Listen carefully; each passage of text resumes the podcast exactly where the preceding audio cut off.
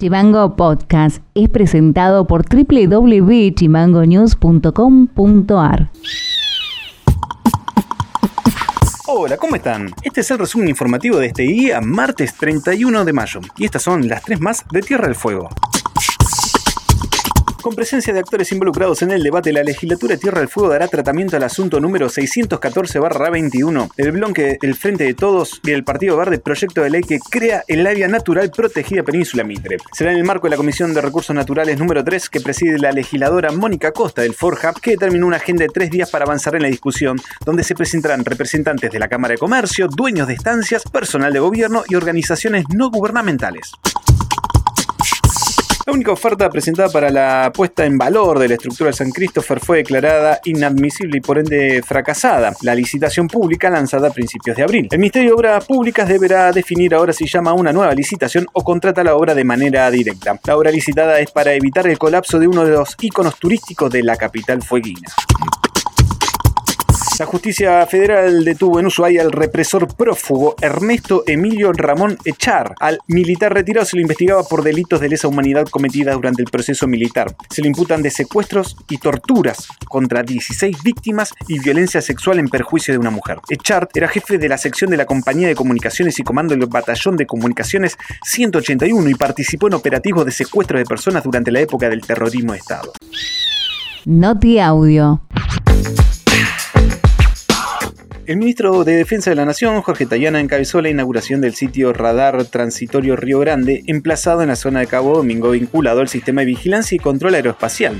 Se trata de un radar primario argentino con el que se podrá identificar aeronaves no cooperativas y tránsitos aéreos irregulares en el Atlántico Sur. Es muy emotivo por varias razones. Primero porque el día elegido es un día que tiene mucha importancia en, cuando uno recuerda los hechos de Malvinas, ¿no? Y todavía vamos a ir específicamente a recordar que de acá salió su el ataque al invencible. ¿no? Eh, pero además la recuperación de este radar este, y esta decisión, que es lo que muestra, de tener un control eh, y una vigilancia fina y efectiva de nuestro espacio aéreo y, avanzar sobre todo en el sur de nuestro territorio, este, creo que es una decisión importante y es una decisión que tiene que ver con el afianzamiento de la soberanía y con la recuperación de capacidades y de, poder de vigilancia para este, la defensa nacional. Creo que eso es muy importante, creo que eso es parte de un proceso que estamos haciendo acá en la, en la provincia de Tierra del Fuego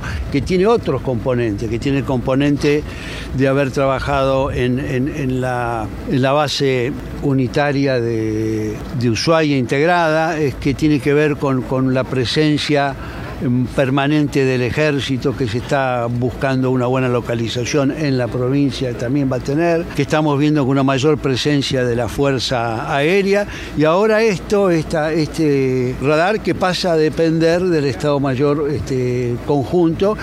Noti Audio.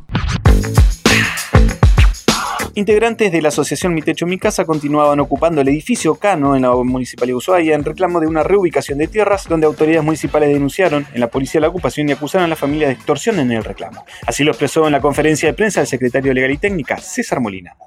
Eh, decidieron eh, de manera eh, ilegítima primero permanecer en este edificio eh, la semana pasada y esta semana, bueno, ayer en realidad durante, durante horas de la tarde y siguen todavía en el edificio, eh, decidieron a través de, este pedido, eh, de este pedido de, cuestiones personales, como, bueno, pudieron ver recién en el, en el video, mantener ocupadas las oficinas y afectar el normal funcionamiento del, estado, del Estado municipal. Entendemos que esta actitud eh, realizada de manera eh, violenta y a través de, amenazas, eh, requería necesariamente la intervención judicial, por lo que en el día de ayer hicimos la denuncia correspondiente a la Comisaría Segunda y están actuando, bueno, Fiscalía y el Juzgado, el juzgado de Instrucción 2 en este momento como para como para resolver, resolver la situación. ¿no? Estamos trabajando como para que no se afecte el pago de los empleados y las empleadas, eh, pero bueno,